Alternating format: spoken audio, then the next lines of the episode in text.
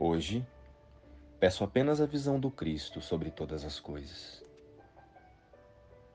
Sobre escolhas. Olá, queridos, como estão vocês?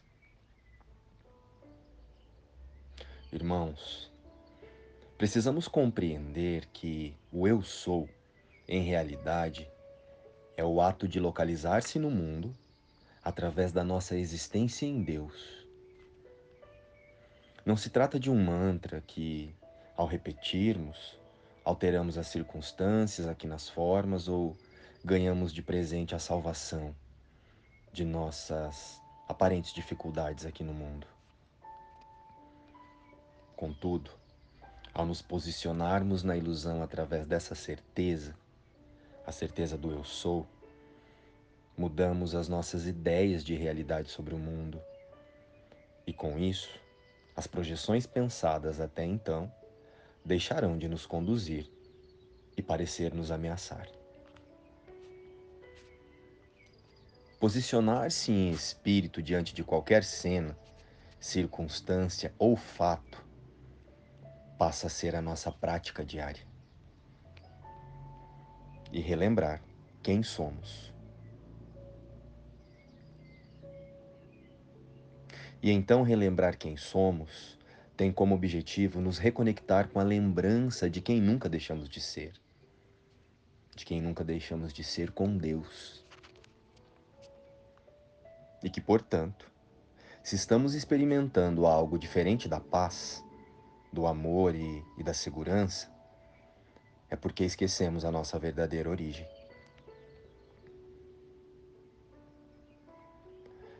Contudo, muitas vezes estamos distraídos, imaginando que a nossa salvação está aqui no mundo e resistimos a essa compreensão e a essa entrega a entrega dos nossos pensamentos a Deus. E com isso, então, passamos a, a, a buscar a solução no mundo, em pessoas, coisas e rituais, técnicas e ações que momentaneamente parecem resolver a angústia, o medo e a ansiedade. Mas isso é temporário e ocorre sempre no nível das formas. Pensamentos que nos dizem que a mente de Deus é uma e a nossa mente é outra.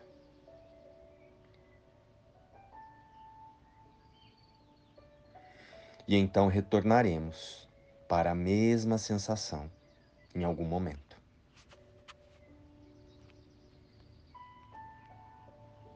A nossa segurança não é externa. A segurança real é mental e só pode ocorrer e ser na mente unificada com a mente de Deus.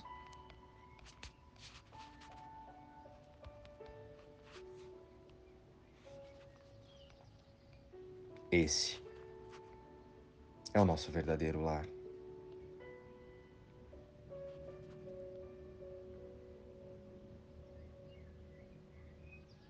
A nossa fonte criadora que nos sustenta em todos os aspectos.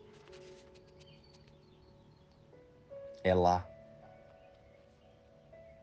que nos mantemos inalteráveis, imutáveis. Ou seja, os milagres reais só podem ocorrer no nível da mudança de pensamentos. A paz e a segurança eterna jamais poderá ser relembrada no nível das formas, em técnicas ou rituais para aliviar as sensações do corpo.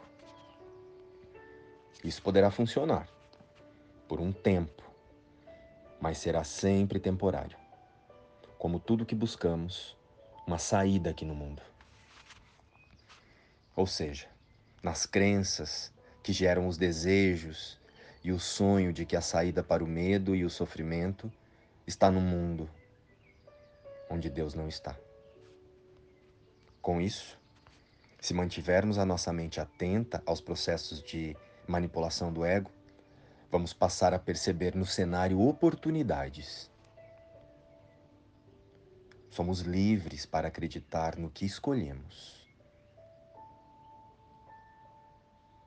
E o que fazemos atestará sempre o que acreditamos.